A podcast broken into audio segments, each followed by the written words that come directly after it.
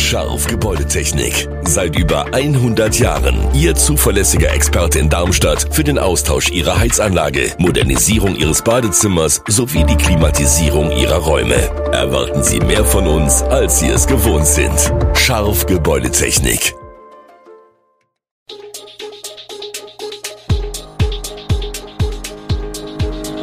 Gude, unser morgendliches News Update. Das Wichtigste aus Südhessen für Sie im Überblick. Guten Morgen aus Darmstadt an diesem 26. September. Schwerer Unfall überschattet Bauscheimer Kerb, Vorbereitungen für Halloween auf Burg Frankenstein laufen und darum sind Darmstädter Schaufenster noch beleuchtet. Das und mehr gibt es heute für Sie im Podcast. Auf Burg Frankenstein muss Carsten Klingelhöfer vom Halloween-Sicherheitsteam deshalb immer wieder Ausflügler darauf hinweisen, dass der hintere Burghof gerade wegen Aufbauarbeiten geschlossen ist. Doch wummernde Musik, Klopfen und Hämmern locken trotz Hinweisschild. Drei Wochen vor der Generalprobe des weltweit bekannte Halloween-Spektakels laufen die Vorbereitungen auf Burg Frankenstein auf Hochtouren. Nicht nur im Büro von Burgherr und Veranstalter Ralf Eberhardt, sondern auch im Burghof. Je nachdem, ob gerade eine Trauung in der Kapelle im vorderen Burghof gefeiert wird, ist es mal ganz leise und lauter beim Kulissenbau. Die Stimmung im Team ist gut, die Sonne scheint. Sprichwörtlich, sagt Petra Kämmerer. Die Tage werden kürzer, es riecht nach Halloween. Gut gelaunt erzählt sie beim Rundgang durch den Burggraben von vielen neuen Attraktionen. Zum Beispiel, dass die Hexen eine größere Spielfläche bekommen. Von dort gelangen die Besucher in einen kleinen Wald. Und dort warten auch schon die Werwölfe.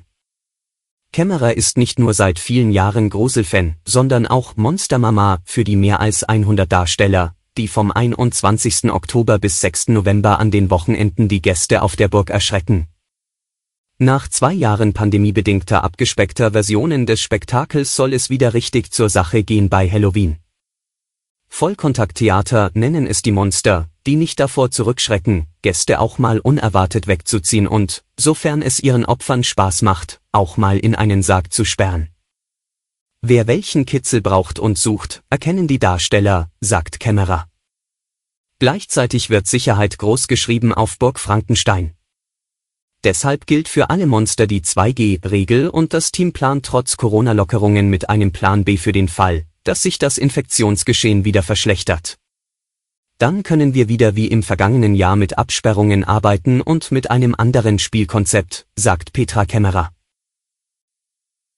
Es hätte nach fast drei Jahren Pandemie erstmals wieder eine unbeschwerte Kerb in Bauschheim ohne Einschränkungen werden sollen, doch dann kam alles ganz anders. Rund 30 Menschen wurden in der Nacht von Freitag auf Samstag Zeugen eines schweren Verkehrsunfalls im Rüsselsheimer Stadtteil Bauschheim. Ein 49-jähriger Mann war kurz nach Mitternacht mit seinem Auto in eine Gruppe Feiernder hineingefahren. Dabei seien nach ersten Erkenntnissen fünf Männer im Alter von 17, 22, 25, 27 und 39 Jahren von dem SUV erfasst und schwer verletzt worden, teilte die Polizei Südhessen mit. Lebensgefahr bestehe entgegen ersten Annahmen bei keinem der Verletzten. Eine 20-jährige Frau sei leicht verletzt worden, der Fahrer unverletzt geblieben. Alle Beteiligten wohnen in Bauschheim, teilte die Polizei weiter mit.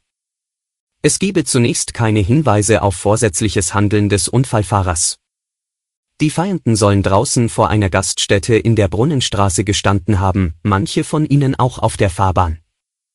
Dort soll der Fahrer die sechs Menschen frontal erfasst haben, schildert der koordinierende Dienstgruppenleiter der Polizeidirektion Groß-Gerau, Andreas Wagner, den Unfallhergang. Dies sei durch die beschädigte Stoßstange und Motorhaube ersichtlich, auch die Windschutzscheibe des SUV weise Risse auf. Der Fahrer war zwar nicht zu schnell auf der Straße unterwegs gewesen, doch selbst bei geringer Geschwindigkeit seien schwere Verletzungen keine Seltenheit. Wagner spricht von Knochenbrüchen und Gehirnerschütterungen, die in der Nacht durch den Aufprall verursacht wurden. Er gehe davon aus, dass der Unfallfahrer kurz abgelenkt war und die Menschenmenge im Dunkeln zu spät auf der Straße sah. Ein Atemalkoholtest habe zudem ergeben, dass der Mann zu diesem Zeitpunkt leicht alkoholisiert war. Am Samstag hatte die Stadtverwaltung mit den Verantwortlichen der Kerb und den beteiligten Vereinen sowie den Familien derjenigen, die verletzt wurden, darüber beraten, ob die Kerb überhaupt gefeiert werden soll. Am Ende einigten sie sich darauf, das Fest in angepasster Form fortzuführen. Das Bühnenprogramm zur Eröffnung entfiel ebenso wie der Fassanstich. Auch auf den Einmarsch der Kerwebosch beim KW-Tanz im Bürgerhaus sowie auf die Mitternachtsshow wurde verzichtet, dazu sagte der Angelsportverein seinen Frühschoppen für Montagmorgen ab. Vorsichtshalber wurde der Kerwi-Umzug in der Brunnenstraße mit Warnbarken abgesichert und von Feuerwehr sowie Polizei begleitet. Wir gehen nach Darmstadt. Beim Gang durch die Innenstadt am späten Abend gegen 22 Uhr zeigt sich, dass nicht nur in vielen Geschäften die Schaufenster nach wie vor beleuchtet sind. Auch im Telekom-Shop am Luisenplatz und im Dritte Weltladen neben der Post brennt jede Nacht Licht, schreibt eine Leserin und fragt, warum ist alles beleuchtet wie eh und je? Und das, obwohl das Bundeskabinett am 24. August zwei Verordnungen über Maßnahmen zum Energiesparen beschlossen hat? Diese Frage hat Anke Jansen von Darmstadt Marketing schon des Öfteren gehört. Die Schaufensterbeleuchtung fällt explizit nicht unter diese Verordnung, sagt sie.